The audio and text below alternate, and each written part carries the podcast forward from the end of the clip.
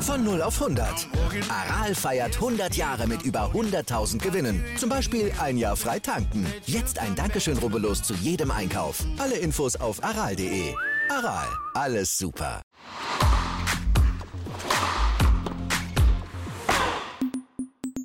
Wimbledon 2022 ist seit Sonntagabend ja Geschichte, aber Crosscourt wirft noch einmal einen letzten Blick zurück. Wir analysieren die beiden Finals, würdigen die neuen und alten Champions, blicken auch auf die Unterlegenen, schauen uns die Geschichte rund um die Verletzung von Rafael Nadal an, aber feiern natürlich auch Tatjana Maria und ziehen eine Wimbledon-Bilanz. Das mache ich zum Glück wieder nicht allein, denn Co-Host Dennis Heinemann ist wieder an meiner Seite. Erstmal hallo Dennis. Hallo Stefan, ich habe mir mal einen Kaffee gemacht, gerade schön auf Montagnachmittag jetzt mit dir mal alles Revue passieren lassen. Ist doch genau das Richtige. Ja, denke ich auch. Und bevor wir uns dem Herrenfinale ausführlicher widmen, gleich eine etwas provokante Frage zum Auftakt. Wir haben jetzt drei Slams gespielt in dem Jahr. Sieger Nadal, Nadal und Djokovic. Und ich lehne mich jetzt auch so weit aus dem Fenster, hätte Djokovic in Melbourne mitgespielt, wären beide in Paris in verschiedene Hälfte gelandet. Und ja, hätte Nadal hier sich nicht verletzt. Wir hätten dreimal das Finale Nadal gegen Djokovic erlebt. Und ergänzend dazu noch kurz 20 der vergangenen 22 Grand Slams gingen an Federer, Nadal und Djokovic. Bei den einzigen beiden, die nicht von den Big Three gewonnen wurde, hat lediglich Djokovic mitgespielt und da war, wie wir alle noch wissen, einmal der Ausraster, wo er disqualifiziert wurde und einmal eben dieser, dieser große mentale Druck wegen dem Kalenderslam im vergangenen Jahr bei den US Open. Wir dachten ja, Dominanz würde vielleicht im, im Alter bei denen eher schwinden, bei den Big Three. Meine Frage jetzt an dich, ist die Dominanz noch größer denn je sogar und ist das gut oder eher schlecht für den Sport? Äh, erstmal finde ich das total beeindruckend, äh, wenn man das nochmal so auf den Punkt bringt, wie du das gerade gemacht hast. Also was wir da in den letzten Jahren dann von diesen dreien immer so erlebt haben. Ja, letztendlich kannst du es ja von zwei Seiten angucken. Ähm, es geht ja immer dabei um diese Rekordfrage. Also die drei laufen oder sind ja schon so viele Jahre vorweggelaufen. Von daher ist es irgendwie ja bestimmt auch gut, weil die die Messlatte so unglaublich hoch äh, gesetzt haben. Das heißt, für alles, für, für all diejenigen, die jetzt danach kommen, und wir, wir wissen ja auch, dass da Talente kommen und die immer besser werden, die werden immer dieses Ziel haben, diese Rekorde zu jagen. Das heißt, ähm, im Moment denkt man, ja, 21, 22 Grand Slams, das wird nie wieder jemand schaffen, aber äh, das ist auch nur wieder eine Momentaufnahme. Es wird sich immer alles weiterentwickeln und die haben einfach jetzt dann, wenn sie dann irgendwann mal alle drei weg sind, und das wird jetzt ja nicht mehr ewig dauern, dann hast du da einfach diese extrem hohe Messlatte und dann glaube ich, ähm, dass, dass der Ehrgeiz bei den jungen Spielern einfach da sein wird, da irgendwie ranzukommen, auch wenn es natürlich äh, extrem schwierig ist. Und der negative Aspekt ist natürlich ein bisschen, dass dass es so sein könnte, dass das so ein bisschen abfällt, auch aus Zuschauersicht, dass man nicht mehr dieses ganz Besondere dann sieht, äh, wenn die großen drei nicht mehr da sind. Man hat immer auf die geschaut und es ist so zur Normalität geworden. Aber wir müssen, glaube ich, irgendwie ähm, einfach mal dann da auch irgendwann einen Haken hintermachen und uns auf die neuen Leute freuen, wie zum Beispiel Alcaraz, wie Schwiontek, wie Sinner. Und äh, ich glaube, äh, dass da was nachkommt, das sieht man ja schon ganz deutlich. Ja, also von weg, ich liebe die Big Three und für mich können sie ewig weiterspielen. Hoffe auch, dass Federer nochmal zurückkehrt und es ist natürlich alles andere aus deren Schuld, dass die so, so dominant sind. Ähm, und für mich macht sie eben so einzigartig auch, also neben Talent und natürlich auch dieser unermüdlichen Bereitschaft, sich zu verbessern.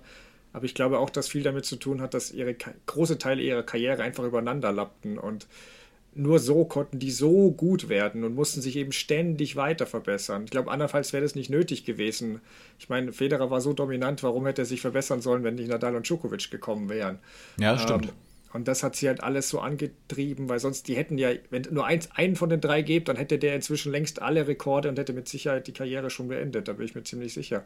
Und das ist jetzt das Problem für das Rest, dass die anderen drei sich da so unendlich hochgetrieben haben ähm, und eben ihr Spiel immer weiterentwickelt haben. Ein bisschen Athletik haben die mit Sicherheit auch schon eingebüßt, aber dadurch, dass ihr Spiel noch so viel besser ist als von den Jungen, macht das nichts. Ähm, und ja, gerade auf Rasen finde ich die Lücke schon noch ein bisschen groß, aber mal schauen. Also ich dachte vielleicht ein Akruk Kyrgios, vielleicht könnte der ein bisschen Djokovic testen, ihn aus der Haut fahren lassen, aber der ist davor dann auf Kuschelkurs gegangen und hat jetzt die seltsamste Bromance der Tour eingefädelt. Also das hat, glaube ich, Djokovic mehr genützt oder ihm auch schon die Signale gegeben, dass der ein bisschen, ja, bisschen Schiss hat, ich weiß es nicht. Ähm, aber so groß die Dominanz von Nadal bei den French Open eben auch war, da stand der Sieger ja auch teilweise schon vorher schon fest. So groß ist sie gefühlt, finde ich, auch von Djokovic in Wimbledon. Also klar, gegen den fitten Nadal hätte ich es mir gerne angeguckt, aber gefühlt gehst du gerade in Wimbledon und kennst den Sieger vorher bei den Herren.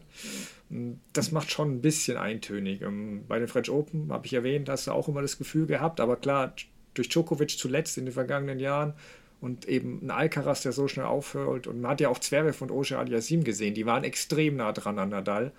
Und in Wimbledon habe ich aber niemanden gesehen. Wie gesagt, Nadal kann ich jetzt nicht beurteilen, wie das gegen Djokovic ausgesehen hätte, aber ansonsten niemanden, der Djokovic richtig gefährlich wurde. Ja, Sinner führte mit zwei Sätzen, aber als Djokovic sich dann vorm Spiegel zusammenstauchte, war das danach eine Einbahnstraße. Also, ja, und jetzt überleg mal, jetzt gehen wir zwei Folgen zurück. Da hast du mich gefragt, ob ich mit dem Feld gehe oder ob ich mit Djokovic gehe. Und wir ja. waren, also ich bin mit dem Feld gegangen ja. und du hast auch so gesagt, du könntest es zumindest irgendwie verstehen, siehst ihn nicht so ganz klar, man weiß es nicht. Und jetzt äh, werden wir so mal wieder eines Besseren belehrt. Ja. Also, aber ich bin mit Djokovic gegangen, muss man dazu sagen.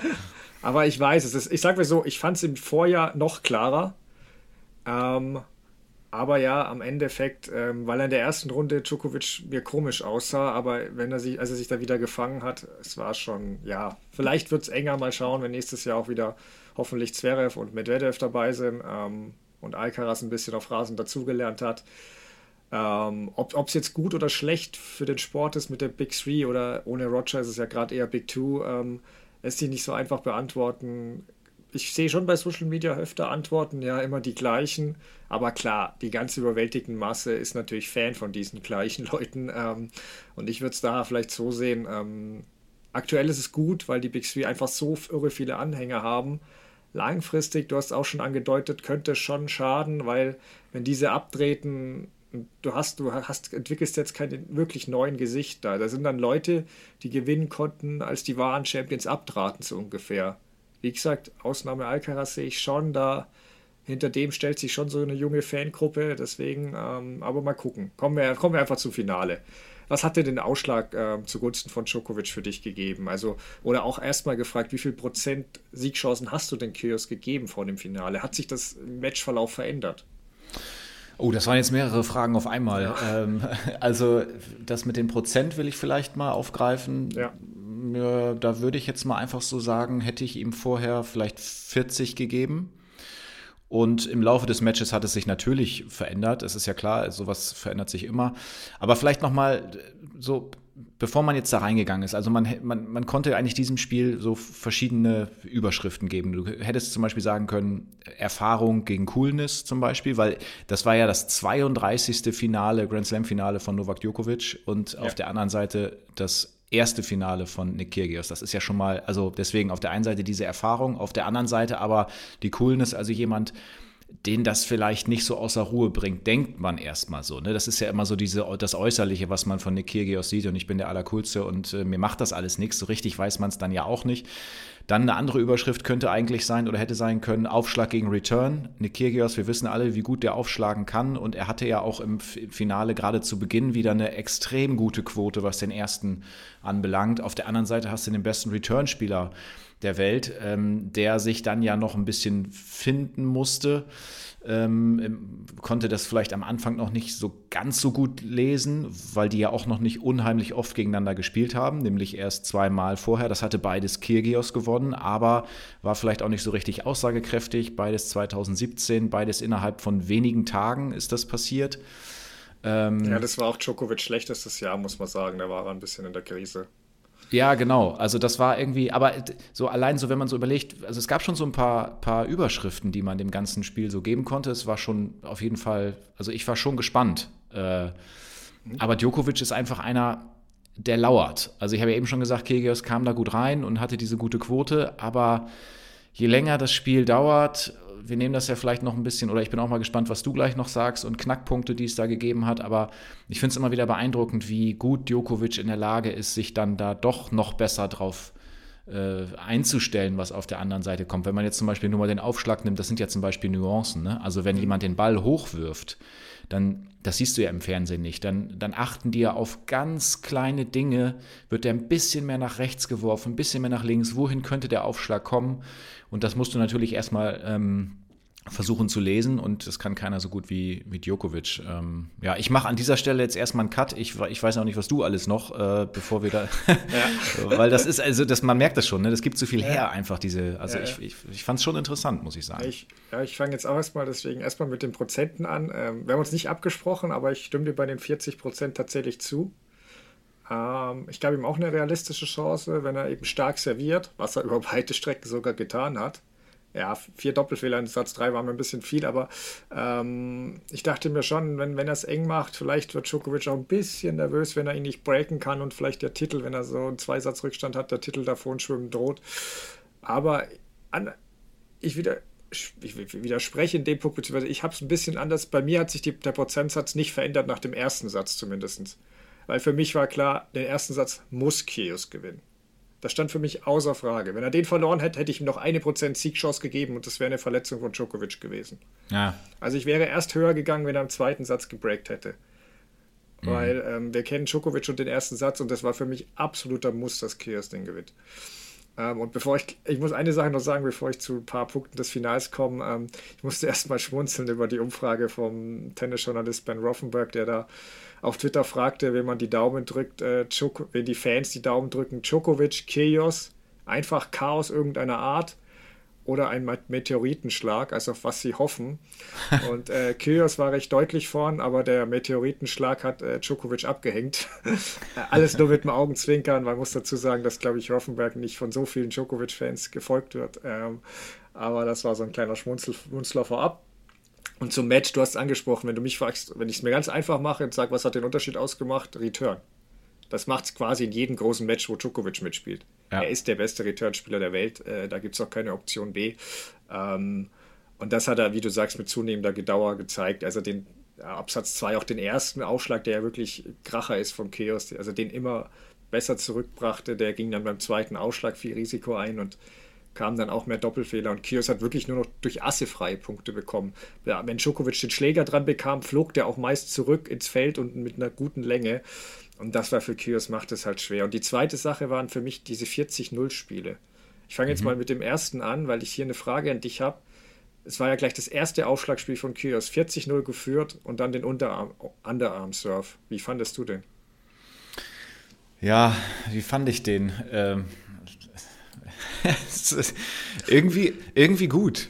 Also, ja. aber das, das, das, hat einfach was damit zu tun, dass ich es mag, wenn da was passiert. Dass, dass ich mag, wenn da gleich zu Beginn einer dadurch zum Ausdruck bringt, ey Leute, ich bin hier und ich hab Bock. Ähm, man ist natürlich auch relativ nah dran, dass das dann ähm, schnell irgendwie respektlos wird. Aber irgendwie freue ich mich trotzdem, wenn sowas passiert. Oder auch, wir haben auch danach irgendwann im Match noch zweimal nacheinander einen Tweener von ihm gesehen, ja. wo er den auch nicht beide Male so spielen muss. Also, ähm, also vielleicht macht er sich damit auch nimmt er sich auch selbst so ein bisschen den Druck, wenn er da so eine, so eine Lockerheit dann irgendwie reinbringen will. Also letztendlich kannst du auch da sagen, auf der einen Seite, wie kannst du dich, wie kannst du es wagen, im Wimbledon-Finale hier gleich schon so zu Beginn sowas machen, aber irgendwie gibt es, glaube ich, auch ganz viele Leute, die dann erstmal so spontan reagieren, wie ich jetzt gerade, die sich einfach darüber freuen. Ja. Ja, also ich bin zwiegespalten, weil ich, mir geht es gar nicht um respektlos. Ich, ich, an sich finde ich, liebe ich diesen Under, Underarm-Surf. Ähm, und dass er Djokovic keinen Rhythmus geben wollte am Anfang, fand ich auch genau richtig. Mir persönlich war er nur viel zu früh gesetzt, um halt äh, die Überraschung hätte ich mir für später aufgehoben. Und ja. wir wissen auch, Djokovic hat seit ein, zwei Jahren oft Probleme, ein Match zu finden. Also es war, ging ja schon in Runde 1 los, wo er die ersten zwei Sätze schwach war und hat sich ja über den Rest des Turniers eigentlich durchgezogen. Klar kann man sagen Finale, aber ich bin mir nicht so sicher, ob er das so einfach abstellen kann. Also man sieht, schaut sich das Duell mit Nadal in Paris an. Ähm, ich glaube nicht, dass er da gesagt hat, ach komm, Nadal, Nadal in Paris, ich lasse das mal entspannt angehen und gewinne dann lang, auf, auf lange Sicht. Ähm, ich glaube, dass das wirklich in ihm ein bisschen drinsteckt inzwischen und dass er da schwer ein bisschen in den ersten Satz da reinkommt. Und mit so einem Underarm, Underarm Surf, der schon als extrem frech gilt und gerade auch dem Finale gegen Djokovic, du piekst ihn halt schon ein bisschen fröhlich in die Seite und riskierst, dass der schläfrige Bär oder ich glaube in seinem Fall ist es ja eher ein Wolf, dann äh, früher aufwacht als nötig. Deswegen fand ich es ein bisschen, bisschen riskant, was er da gemacht hat. Aber gut, der erste Satz ging ja trotzdem an ihn. Ähm, ja, das meine ich aber auch so mit Coolness, ja. weißt du? Er will ja. ganz deutlich damit auch machen, ey, es ist, äh, es ist ein Wimbledon-Finale, ja, aber das ist mir egal. Ich mach, ich, ich bin ich, ich weiß, was ich kann und ich spiele ja. hier meine Show und ob da jetzt gerade die 180 der Welt steht oder die äh, 1 stimmt ja jetzt gerade nicht, aber sagen wir mal die eigentliche 1 so äh, aufgrund der letzten Jahre, das ist mir egal. So, so deute ich das irgendwie, ne? Ja, nö, verstehe ich. Ähm, ich finde nur, dass er diese Coolness nicht durch vier Sätze durchgebracht hat, aber ja. dazu kommen wir ja jetzt. Ähm, also ich habe ja zwei weitere 40-0-Spiele haben am Ende ja den Unterschied meiner Meinung nach gemacht. Im zweiten hatte er bei Aufschlag Djokovic, der war 5-3 vorne, hat zum Satzgewinn aufgeschlagen, 0-40 Kyrgios. Ähm, und klar hat Djokovic auch mal gut abgewehrt, aber Kyrgios war an den meisten Ballwechseln drin und hat sich echt leichte Fehler geleistet. Klar, vierter Breakball, starker Stoppball von Djokovic, das fand ich sehr mutig, weil das halt nicht sein sicherster Schlag ist. Ähm, und ähm, im dritten Satz gab es dann eben auch ein 40-0, diesmal aus Sicht von Kyrgios bei eigenem Ausschlag ähm, bei 4-4. Und der hat dann auch das Break kassiert. Ja, da müssen wir mal drüber reden jetzt, glaube ich. Genau. Und das, also ich sag dir gern kurz, was ich dazu finde. Und dann, ja. ähm, also klar, ab, ab Einstand war der Doppelfehler und dann noch der leichte Rückhandfehler zum Break. Und ich finde, er hatte sich das echt selbst zu schreiben, weil er in dem Spiel so viel rumgemosert hat, bei 40, 15 schon angefangen. Ich habe den Grund nicht gesehen. Zwischen dem Ballwechsel nur am Mosern, statt sich auf das wichtige Spiel und die Aufschläge zu fokussieren, war er dann nur am Meckern. Und für mich, Djokovic sieht und hört es auf der anderen Seite und der, der leckt sich doch die Zunge, weil er weiß, jetzt gibt es gleich zu fressen. Also, sorry, aber er sagte nach dem Match auch, dass es für ihn ein riesiger Momentumwechsel war. Ähm, weiß nicht, wie, wie hast du das, die, dieses Spiel bewertet? Also da hat Kyrgios wirklich voll den Fokus verloren. Er hat ja dann später, also er hat das Aufschlagspiel ja verloren, dann war Seitenwechsel 5 zu 4 oder 4 zu 5 aus seiner Sicht und dann hat er ja weiterhin noch zu seiner ähm, Box gebrüllt und es ging, weil du ja eben kurz auch gesagt hast, du verstehst nicht genau, was, was da los war. Es ging ja dann darum, dass er gesagt hat oder dass er sich ähm, darüber beschwert hat, dass seine Box so entspannt ist bei 40-0, so nach dem Motto, naja, das wirst du jetzt schon durchbringen und dann steht es eben 40-15 und so und dass die so ruhig sind aus seiner Sicht. Aber wie kannst du denn bei so einem Spielstand ähm, auf dem Center Court in Wimbledon quer rüber die ganze Zeit deine Box äh, beleidigen und anschreien, ja. wenn du eigentlich bei 4-4 im dritten Satz und echt guten Möglichkeiten auf 5 zu 4 zu stellen, wenn du, wenn du da eigentlich die Chance hast, voll im Match drin zu bleiben, weil das ist er ja bis zu diesem Zeitpunkt dann gewesen. Es stand 1-1, 4-4, alles völlig in Ordnung. Äh, macht danach vielleicht ein gutes Return-Spiel, wer weiß, und holt sich den dritten Satz mit 6-4, alles nicht ausgeschlossen. Und dann verliert er da so den Faden und äh, da habe ich auch gedacht, ähm, du, du bist gerade überhaupt nicht bei dir und das hörte ja gar nicht auf. Dann saß er da auf der Bank und hat die ganze Zeit weiter geschrien und so. Und das war wieder dann dieser Punkt, wo ich sage, äh, tut ihm selbst nicht gut. Und vielleicht, weil ich ja von der Coolness gesprochen habe, vielleicht war das auch wirklich ein Zeichen davon, dass da doch einiges schlummerte und viel Nervosität ist, weil das machst du ja dann auch nicht einfach so grundlos. Ja. Wenn du völlig entspannt bist, dann äh, hängst du dich nicht an sowas auf, glaube ich.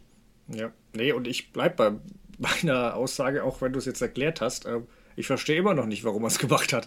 Also wie gesagt, ich, ja, ja. weil ich, ich habe die Begründung schon verstanden, aber für mich ist das einfach, dann mach dein Aufschlagspiel fertig und danach kannst du sie anmeckern. Aber währenddessen völlig unnötig. Ja. Und ähm, zwei letzte kleine Punkte noch zum Match von mir. Ähm, zweiter Satz bei 1-1, 30-30. Meiner Meinung nach riesiger Fehler, in diese langen Ballwechsel mit Djokovic zu gehen und hoffen, dass der einen Fehler macht. Ähm, Kios hat beide Punkte verloren, hat danach angefangen zu pumpen erstmals und danach den Aufschlag abgegeben. Da hätte er hier mehr riskieren müssen. Du gewinnst dich Djokovic, indem du da Ball halten spielst. Da wirst du Djokovic nicht schlagen. Ähm, und äh, die letzte Sache im vierten Satz der Tiebreak, ähm, da hatte ich ihm eigentlich die größte Chance gegeben, in so einem Tiebreak äh, einen Satz zu gewinnen. Aber das man, fand ich auch, dass Kios doch nicht ganz so cool war, wie es, wie es, wie es gerne gibt, ähm, wie er sich gerne gibt. Djokovic gab ja bei 2-0 sogar noch eingeschenkt zurück, was für seine Tiebreak-Verhältnisse ja schon nett ist. Also Federer, hätte, was hätte Federer dafür getan, dass der im Finale 2019 auch nur ein Geschenk in einem der drei Tiebreaks bekommen hätte? Mhm. Ähm, also aber Kyrgios hat da in dem Tiebreak also hundsmiserabel gespielt, fand ich. Da, da waren keine knappen Fehler, die Bälle waren teils tief im Netz oder flogen zwei Meter ins Aus. Er wurde erst locker, als es 1-6 stand und verloren war. Äh, insofern wird das Match jetzt für mich sich nicht ins Gedächtnis jetzt einbrennen, aber klar spannender als, als das Finale der French Open war es, aber jetzt finde ich auch kein Vergleich zu dem irren Finale in Melbourne in dem Jahr. Ähm, kommen wir doch noch zu Djokovic. Äh, wie, wie wichtig war denn, ist der Erfolg auch für ihn? Wie ordnest du es vielleicht auch historisch ein? Also wenn man sich nun mal jetzt die Zahlen anguckt, ne? das ist jetzt der 21. Grand Slam-Erfolg, das war das vierte Mal in Wimbledon in Folge dann ist es der siebte Titel insgesamt. Federer hat acht. Aber was ich noch so, äh, ich meine, man liest dann ja auch mal so ein bisschen was äh, dazu. Was ich noch so bemerkenswert fand, ist seit neun Jahren ungeschlagen auf dem Center Court. Letzte Niederlage 2013 gegen Andy Murray. Das ist ja unfassbar. Okay, dann muss er dazwischen halt irgendwann mal auf dem Court Number One verloren haben. Aber ja, hat man, er zweimal. Aber genau. Was äh, lernen wir daraus? Der Spannung halber öfter auf Court One setzen. Ja, genau. Freuen sich auch die Leute, die keine Center Court Karten ja. haben. Ähm, ja, aber man, jetzt muss man ja wirklich sich mit der Frage beschäftigen. Man sagte ja immer Federer und Wimbledon und so und das ist der Beste da, weil es eben auch mit dieser Eleganz immer einhergeht. Aber wenn man ganz ehrlich ist, ist äh, steht Djokovic ihm da in überhaupt nichts nach. Okay, es ist jetzt gerade noch ein Titel weniger, aber ich wüsste jetzt nicht, was dagegen spricht, dass er das in den nächsten ein, zwei, drei Jahren ähm, auch noch auf acht schaffen sollte oder neun oder was weiß ich. Also diese Dominanz, hast du ja auch Anfang, Anfang der Folge gesagt, ähm, das äh, ist, schon, ist schon wirklich richtig, richtig äh, krass. Also krass ist eigentlich das richtige Wort, wie, wie der da performt in den letzten Jahren. Ja, das ist sehr krass. Also neun Titel wären ja dann mit Navratilova gleichgezogen. Ähm, ja, es gibt ja auch die, die, die Goat-Debatte kürzt, kürzt sich, glaube ich, gleich ab. In dem Fall, äh, dass Djokovic ist einer der drei sportlich unumstritten gesagt, man kann diskutieren, ob noch andere Dinge einfließen, aber das Tolle am Goat-Status ist ja, dass es keine Definition gibt und da ja, jeder seine eigenen Kriterien anlegen darf. Also äh, wenn jetzt jemand, äh, Philipp Kohlschreiber übrigens, ja, Happy Retirement, ähm, wenn, aber wenn einer den für ein Goat hält, ist das auch okay. Ist jeder seine Definition. Also Greatest of All Time finde ich sowieso Schwachsinn, weil es ja auch alle zukünftige Zeiten beinhaltet, was wir unmöglich wissen können. Ähm, klar, wenn wir alle so weitermachen oder einem Diktator irgendwann doch die Sicherung durchbrennt, könnte All-Time auch eine relativ kurze Zeitspanne sein, aber gut, das ist dann ein anderes Kapitel. Ähm, für, für Djokovic selbst ist es, glaube ich, enorm wichtig. Ähm, du hast erwähnt, Pete Sampras gleichgezogen. Ähm, erstmals seit dem Australien-Theater fand ich, war auch so wieder so, so gut wie, wie, wie vorher und wirklich dominant. Ähm, hätte es gern gegen Nadal gesehen, ähm, aber Djokovic kann natürlich nur spielen, wer vor ihm steht. Ähm, ich, ich habe auch wieder, also da hat er mich jetzt wieder daran erinnert, dass es bei ihm nicht so ein großer Verschleiß zu sehen ist und dass du durchaus, wie erwähnt, wie in, er auch in drei, vier Jahren noch Wimbledon gewinnen könnte. Ähm, das wird womöglich auch, womöglich auch müssen, weil er in Zukunft ein abgespecktes Programm spielen könnte bei Slams. Das kommt noch auf. Also aktuell mhm. wäre sein nächster Slam ja French Open 23 wenngleich ich bei den Australian Open noch davon ausgehe, dass die da das dreijährige Reiseverbot rückgängig machen, aber bei den US Open bin ich mir nicht so sicher. Also da dachte ich auch, das wird schon wieder geändert, aber so wie die Zahlen dort gerade in die Höhe schießen in New York, äh, Prognose schwierig. Wir reden von den USA, da ist immer alles möglich, aber hm, ich Hauptsache, ich Hauptsache, es gibt nicht wieder so ein Theater. Also das, ja. äh, das, das wäre ganz gut, weil fantastischer Tennisspieler ohne Frage und auch wenn sein Vater das vielleicht anders sieht, ist er aber auch nur ein Mensch, für den die gleichen Regeln gelten sollten. Deswegen, wenn sie die Regeln ändern und er rein darf, fein. Wenn nicht, ist es eben so. Aber, nee, Djokovic ja. ist Jesus. Ja, stimmt. äh, genau, aber nee, wenn er dort spielen sollte, wäre er für mich aber auch nicht so klarer Favorit wie in Wimbledon, weil vergessen viele gern, weil, oder es geht nicht in ihren, der kann nur auf Sandplatz spielen, Horizont, aber Nadal hat die US Open öfter gewonnen als Djokovic und ähm, auch die zwei erwähnten Nicht-Big Three-Titel vorhin gab es ja bei jedem US Open. Deswegen mal gucken. Djokovic will jetzt erstmal in den Urlaub fahren und schauen, was in den USA passiert. Also es war auf jeden Fall enorm wichtig, dass, dass er Wimbledon seinen Slam gewonnen hat, weil man stelle sich vor, Nadal hätte den geholt, da weiß ich echt nicht, ob er sich davon erholt hätte, Djokovic. Ähm, nur im Ranking hat es natürlich nichts gebracht. Durch die gestrichenen Punkte ist er jetzt auf sieben zurückgefallen, was natürlich absurd ist. Ähm, falls er die US Open nicht spielen kann, fällt er sogar aus den Top Ten. Ähm, mhm. Aber alles Zukunftsmusik. Lass uns noch kurz auf Kios blicken. Djokovic sagte ja nach, nach dem Match, ähm, Nick, du wirst zurückkommen, nicht nur in Wimbledon, sondern allgemein in Finals auch kommen. Stimmst du ihm dazu? Ja, da, das ist das, was Djokovic gesagt hat. Aber schon vor ja. dem äh, Finale hat ja Kyrgios selbst gesagt, jetzt erwartet bitte nicht von mir, dass das in Regelmäßigkeit äh, mhm. passiert. Also äh, was man vielleicht sagen kann, ist, ähm, dass es ihm auf Rasen am ehesten zuzutrauen ist, weil er hat eben natürlich diesen extrem guten Aufschlag und er hat auch dieses Talent, also wirklich ähm, außergewöhnliche Bälle zu spielen, gut zu variieren.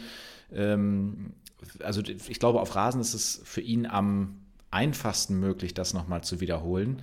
Ähm, aber ich muss auch immer daran denken, du hast mich schon öfter gefragt, äh, ob, ob man gewissen Turnieren, Grand Slams oder so hier und da auch mal ein Sternchen geben muss, wenn irgendwas passiert ist oder nicht. Und hier haben wir ja auch schon drüber gesprochen, wegen dem Ausschluss der russischen und belarussischen Spielerinnen und Spieler. Und irgendwie, wenn wir jetzt auf Kyrgios gucken, äh, das ist das eine Thema, dass da nicht alle dabei gewesen sind, plus das Halbfinale gegen Rafa, dass er nicht spielen musste.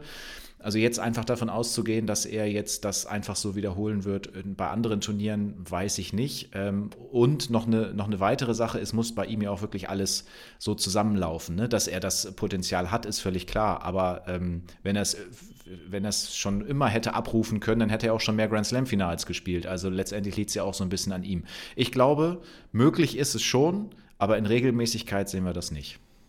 Ja, also ich fange jetzt auch mal mit dem Positiven zu Krios kurz an, da ich letztens ja schon recht kritisch mit ihm war.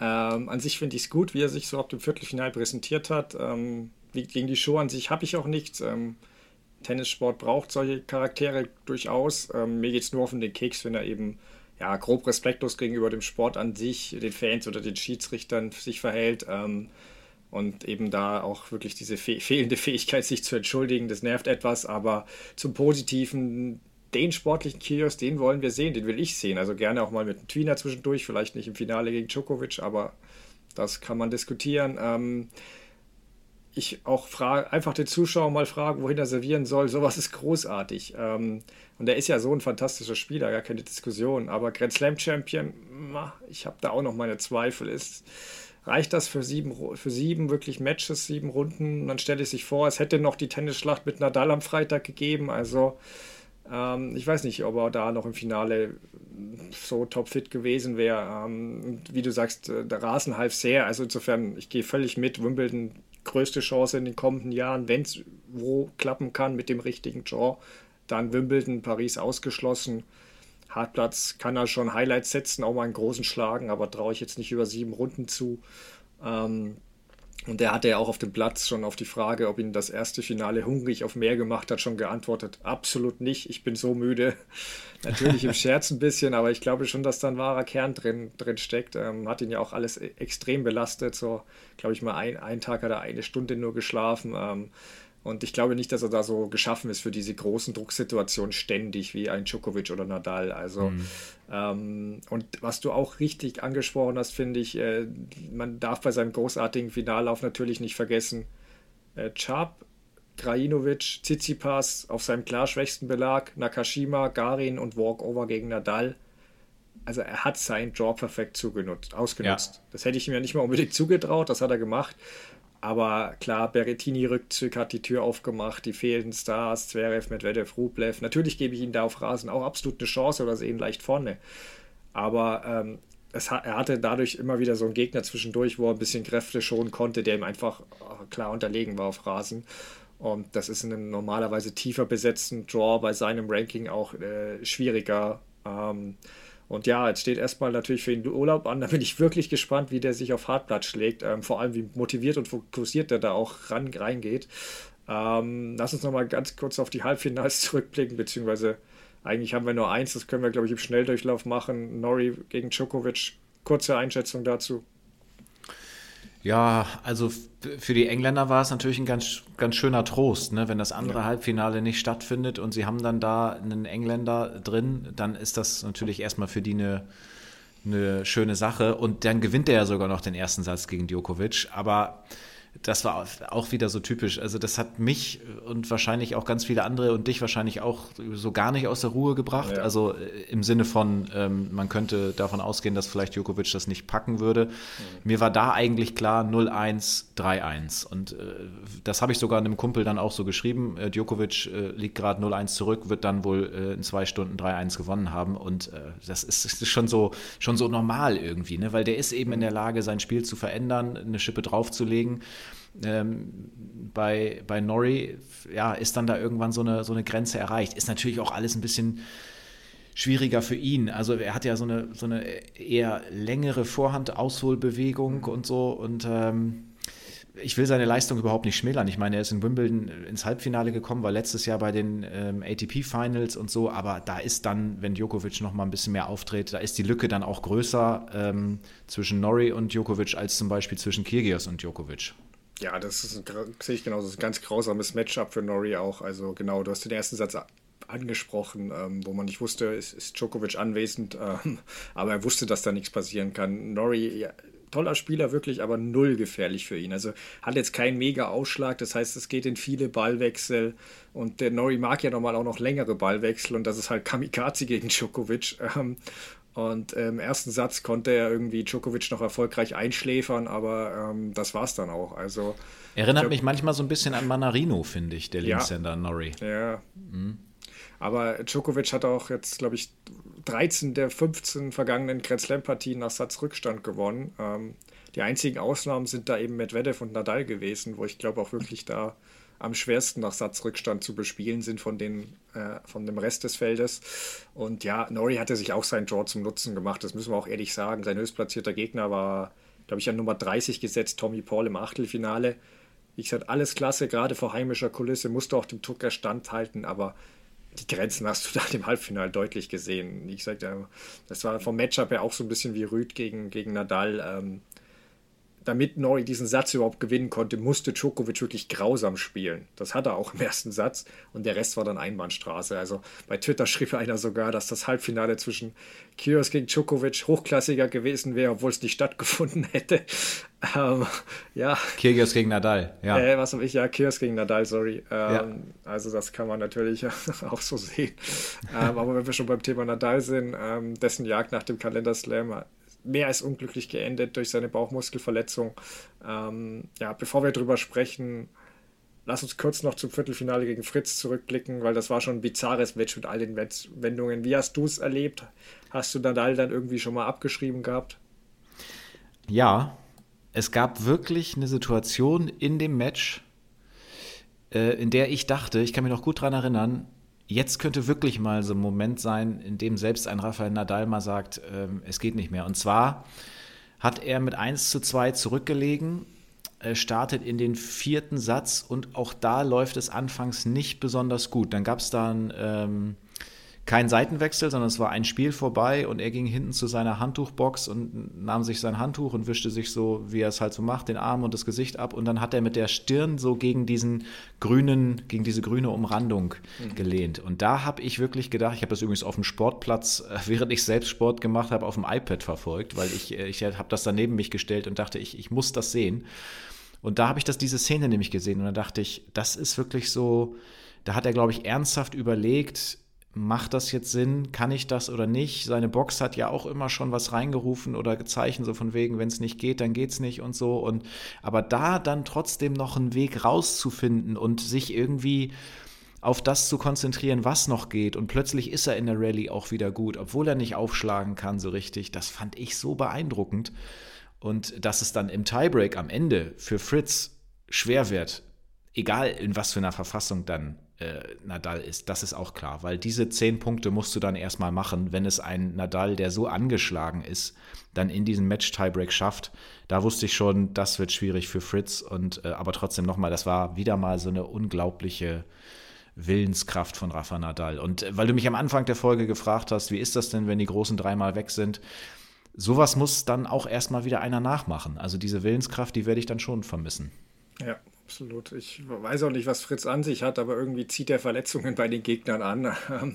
Also Nadals Fans sollten, glaube ich, hoffen, dass er in Draws zukünftig weit weg von ihm bleibt, weil wir wissen ja alle noch das bizarre Match in Indian Wells auch, ähm, wo sich Nadal auch verletzt hat. Ich meine, diese Bauchmuskelverletzung war ja jetzt nicht neu, aber jetzt sich eben verschlimmert gegen Fritz. Ähm, und zum Match, ja, der Start war wirklich unglaublich gut von Nadal, fand ich. Da hat er direkt überrollt und äh, ich sag, hätte Fritz nicht so gut serviert, hätte es schon das Doppelbreak gegeben. Das war wirklich sehr beeindruckend. Und ja, und dann kam das erste schwache Ausschlagspiel, wo ich mir nichts gedacht habe. Dann aber das zweite. Und das kam mir dann schon komisch vor, wie er serviert hat. Also waren irgendwie die Aufschläge nicht mehr ganz so Pfeffer dahinter. Also ich weiß auch nicht. Und ähm, ich wusste ja, das hatte ich ja in der vergangenen Folge erwähnt, dass, dass er dieses komische Pflaster am Bauch hatte, was man beobachten mhm. sollte. Mhm. Ähm, und ich fand dann schon, dass es dann im zweiten Satz recht schnell offensichtlich wurde. Also, also, also auch be also bevor er die Behandlung schon äh, genommen hatte. Ähm, er hat ja wirklich 15, 20 km/h langsamer serviert, hat sich schlechter bewegt. Ähm, ich fand auch den Inside-Out, er kam da nie richtig rum, er hat keinen Überkopfball durchgezogen ja, jede Emotion eigentlich weggelassen und teilweise sogar Blicke zur Box, weil die ihn ja immer zur Aufgabe bewegen wollten. Ähm, und ja, im fünften Satz hast du erwähnt, da fand ich, dass der Ausschlag am Ende wurde wieder etwas besser und schneller. Ähm, was, glaube ich, ein bisschen daran lag, dass Nadal einfach zwei Stunden Zeit hatte, um das ein bisschen auszuloten, wie er am besten servieren kann und auch die Stelle ein bisschen schonte. Und ja, ah, dann hast du noch die Schmerzmittel und ich weiß nicht, wie es bei euch ist, wenn ihr schon öfter Sport gemacht habt, aber ähm, wenn, wenn man so nah an der Ziellinie ist, dann kriegt man so einen Adrenalinstoß, finde ich. Ähm, dann kann man doch noch ein bisschen noch mal durchhalten und über den Schmerz gehen. Also ich habe da auch schon mit einem Ermüdungsbruch weitergespielt mal, was auch im Nachhinein doof war. Aber ähm, Nadal hat da die Ziellinie vor Augen gesehen und wollte sich dann unbedingt belohnen, glaube ich. Und ähm, rennen konnte er immer noch. Deswegen, also für mich war da dann im fünften Satz schon klar, okay, also solange er seinen Kopf noch auf den Schultern hat, äh, wird er da weitermachen. Ähm, und äh, ja, also außerdem hat er mit der Verletzung schon mal einen Slam bestritten. Also es, nicht nur er, sondern auch äh, ein anderer Kollege, der danach fünf Matches gewonnen hat, Djokovic. Ähm, deswegen fand ich es ganz lustig, dass aus dem Lager, Fanlager, die meisten Schauspielvorwürfe kamen. Ähm, aber äh, ja, Fritz hat ja selbst gesagt, dass er den Drop-Off bei Nadal gesehen hat wie die Aufschläge langsamer wurden. Und wenn wir da zum Match eben zurückkommen, ich finde nicht, dass Fritz da krass gechoked hat am Ende. Da habe ich schon echt schlimmere Einbrüche gesehen. Weil der fünfte Satz fand ich eigentlich stark von beiden Seiten. Klar, immer unter den Voraussetzungen, die Nadal noch zur Verfügung hatte, aber ähm, Fritz hätte es für mich drei oder vier gewinnen müssen. Also da echt, da hat er mehr Chancen gehabt. Da hat er teils Nerven gezeigt, nicht optimal gehandelt, aber lag eben auch viel an Nadal. Also wie der sich auf diese veränderten Bedingungen eingestellt hat, das ist, das raubt mir wirklich wow. Da, ja. da, da, das ist wirklich, ich fand auch, er von der Grundlinie überragend gespielt dafür, dass er ja all diese, dieses Handicap hatte. Also so gut war an Wimbledon bisher noch nicht gewesen. Das hat, das hat ihn ja auch, glaube ich, so geärgert. Das hat er auch gesagt. Also er hat den Ball so gut im Schläger eigentlich gefühlt gehabt in dem Match. Und mit dem Niveau von der Grundlinie, mit einem gesunden Körper, hätte, hätte er echt eine Titelchance gehabt.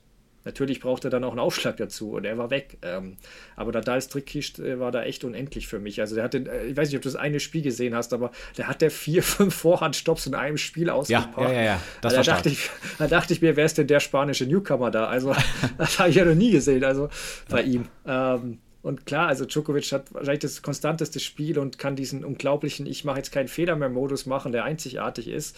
Und ähm, er hat sich ja auch anders als die anderen Youngster einen Plan A, B, C, D, aber bei Nadal hatte ich gegen Fritz das Gefühl irgendwie, er switcht jetzt von Plan X auf Y um. Also das war irgendwie ähm, absurd. Also ich weiß nicht, irgendwie haben wir jetzt in den letzten drei Jahren von ihm jede Taktik gesehen, die es gibt. Ähm, und ja, aus dem Halbfinale mit Kios wurde jetzt leider nichts, aber Nadal hat zurückgezogen. Wir kommen ja gleich noch zu seiner Entscheidung. Ich, wie es bei ihm weitergeht auch. Ich würde aber erst noch wissen wollen, ähm, was sagst du zu denen, die sagen, Nadal hätte lieber Fritz dann weiterkommen lassen sollen? Oder sollte es eine Regel geben, dass dann es trotzdem zweites Halbfinale gibt und beispielsweise mit Fritz? Also ich bin ganz klar dafür, dass jemand, der ausgeschieden ist, weil er ein Spiel verloren hat, der sollte nicht dann noch die Möglichkeit bekommen, ähm, weiter am Turnier teilzunehmen. Das ist irgendwie komisch. Das ist, glaube ich, auch, ist nicht auch, hat sich nicht sogar auch Fritz selbst dazu geäußert ja. und gesagt, dass ja, er das, ich auch äh, genau, das Post gesehen, ja.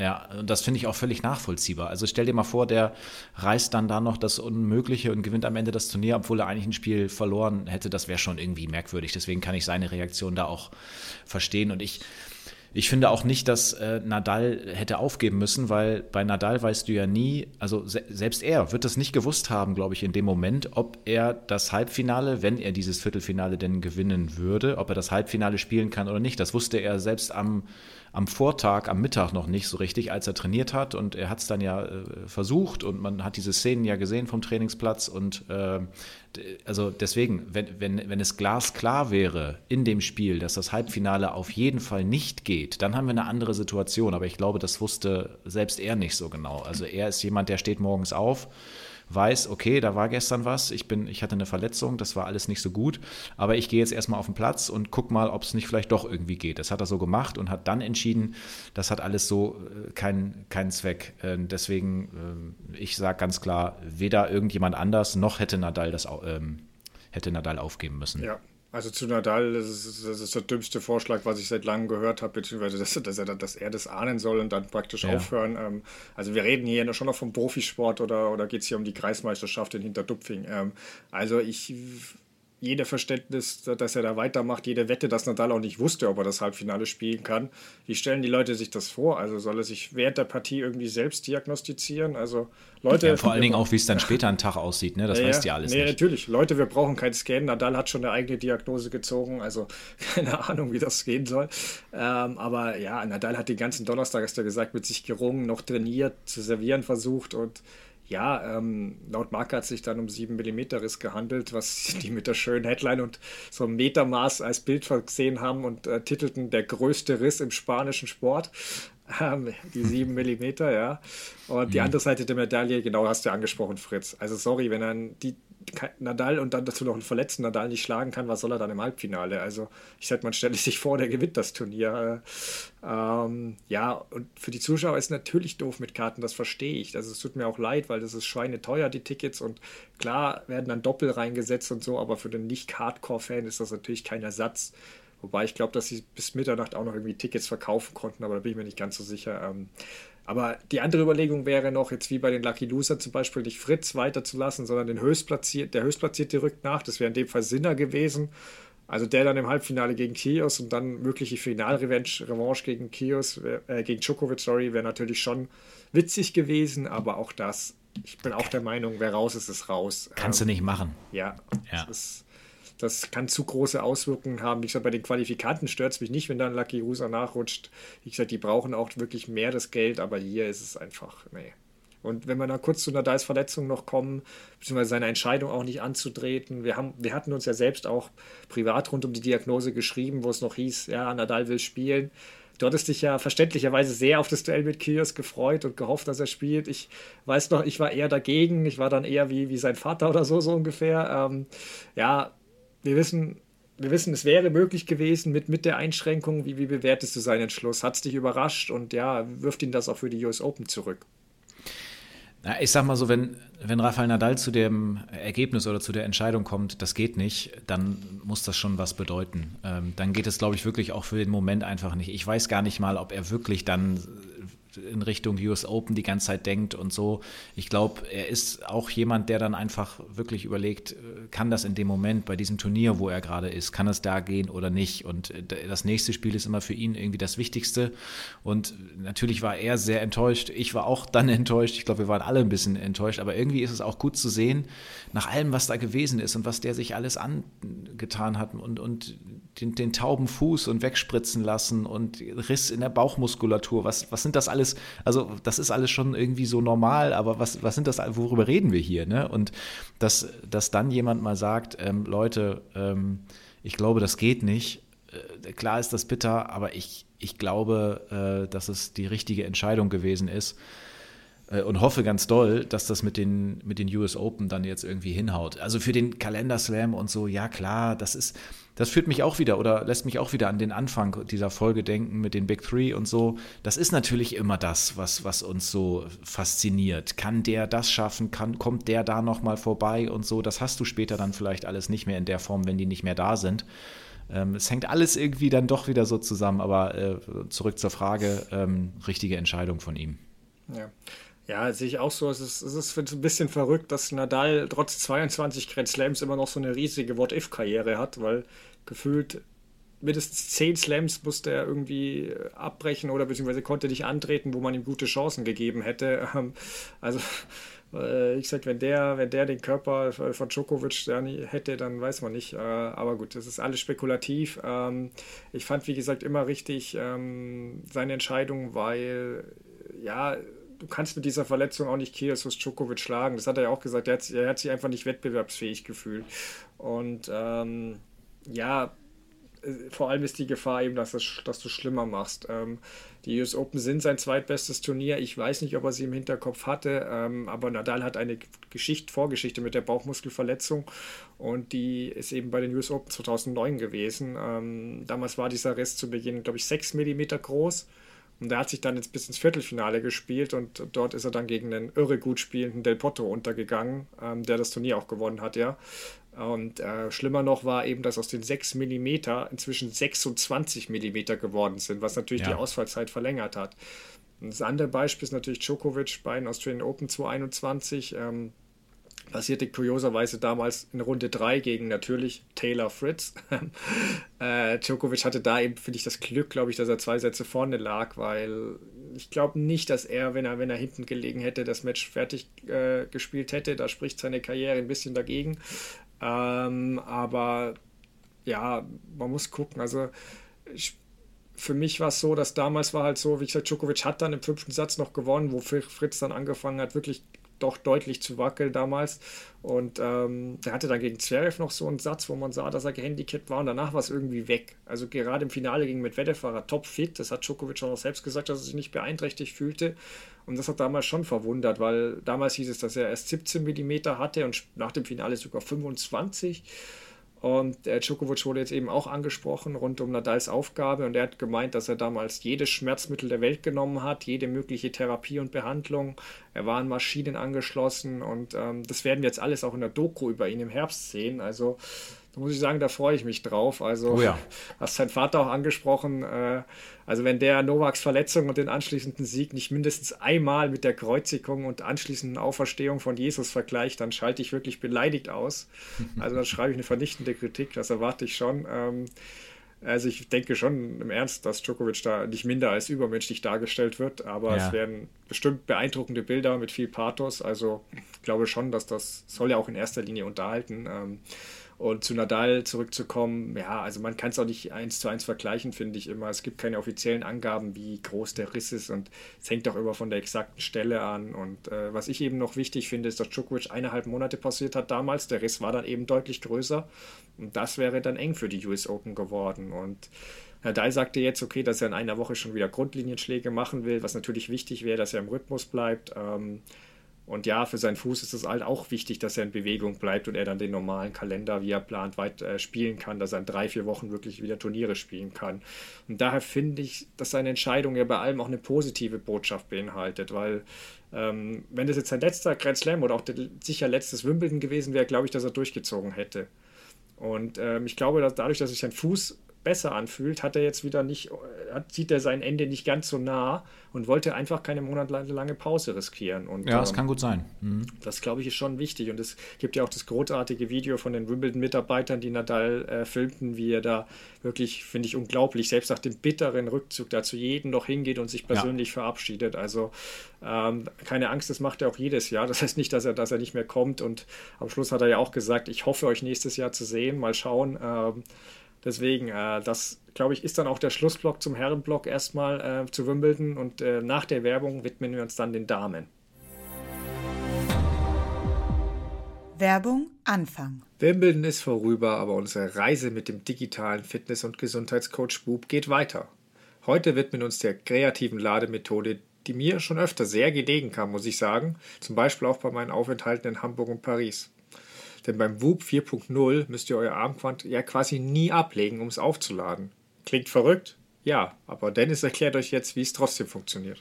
Genau, denn ihr könnt euer Whoop 4.0 mit Hilfe eines kleinen Aufschiebeakkus direkt am Handgelenk laden. Ihr schiebt das Akku-Pack einfach über das Armband drüber. Total praktische Geschichte. Geht sogar auch unter der Dusche, also Spritzwasser geschützt äh, ist das Ganze auf jeden Fall. Das ist kein Problem. Davor ladet ihr natürlich diesen sogenannten Akku-Pack auf mit einem separaten USB-Kabel.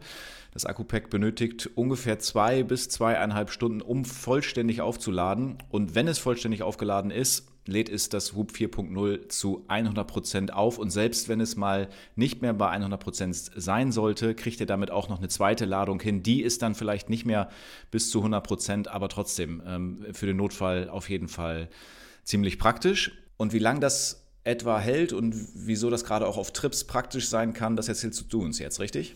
Ja, genau. Das Armband hält bei mir so voll aufgeladen, so vier bis fünf Tage was schon gut ist, aber für meine Trips nach Hamburg und Paris wäre es allein jetzt ein bisschen zu kurz gewesen. Klar hätte ich wieder das Kabel äh, mitnehmen können, aber ähm, dank des Akkupacks konnte ich mir das zum Glück sparen, denn der Kabelsalat war auch so schon groß genug und ich wollte meinen ersten Abend jetzt nicht damit verbringen, alle Kabel zu entwirren. Ähm, ja, und da ich auf der App eben auch genau ablesen konnte, zu wie viel Prozent der WUP 4.0 noch geladen ist und zudem auch noch gewarnt werde, wenn die Akkulaufzeit nur noch gering ist oder beispielsweise nicht mehr für einen Schlaf ausreicht, konnte ich ihn einfach mit Hilfe des Akkupacks bequem wieder aufladen. Ähm, ich wünschte wirklich nur, ich könnte das auch mit dem Handy und ein, zwei anderen Geräten so machen, würde mir viel Kabelwirrwarr und auch teilweise Panik ersparen, wenn man dann doch mal ein Kabel verlegt hat oder ver vergessen hat, in den Koffer zu packen. Alles schon da gewesen. Aber alle weiteren Infos, wie auch ihr von Whoop profitieren können, hast du jetzt für uns, Dennis. Genau, ihr kennt das schon. Schaut einfach in unsere Shownotes, da findet ihr alle nötigen Links, um euch Whoop noch genauer anzuschauen oder wenn ihr wie wir noch mehr über euer ideales Training herausfinden wollt. Dazu bekommen unsere Crosscourt-Hörerinnen und Hörer mit dem Code CORD15, also Court wie der Tenniscourt und 15 als Zahl, sogar noch 15% Rabatt auf die Whoop-Mitgliedschaft. Dazu müsst ihr einfach den Code beim Bezahlvorgang eingeben. Natürlich würden wir uns freuen, wenn ihr uns auf dieser Fitnessreise mit Whoop 4.0 begleitet. Das nächste Update gibt es dann mit unserer nächsten Folge Anfang August. Seid gespannt. Werbung Ende. Wir sind zurück und starten direkt mit dem Finale der Damen zwischen Rybakina und Chabeur. Ähm, ich habe gelernt, dass ich öfter auf meinen Bauch hören und mit meinen Geheimtipps gehen sollte hatte bei ihr eben doch ein bisschen zu viel Angst vor den Velvet Harlep, äh, weil ich habe ja Rybakina als Geheimtipp angegeben. Aber ja, war ein interessantes Finale. Was hat für dich denn den Ausschlag gegeben? Ich tippe alles falsch, oder? Kann das sein? also, ich hatte Halep gegen Jabeur gesagt, weil ich so überzeugt von Halep gewesen bin und dann wird die aber von Rybakina so richtig weggemäht. Äh, gut, man weiß es immer nicht so richtig. Ja, ne? nee, ich, hätte ja auch nicht, ich habe dir ja auch nicht widersprochen. Ich hatte nur Rybakina so ein komisches Gefühl, aber ich sage, das Rybakina Halep war für mich echt offen und ja, schwer ja. vorherzusagen.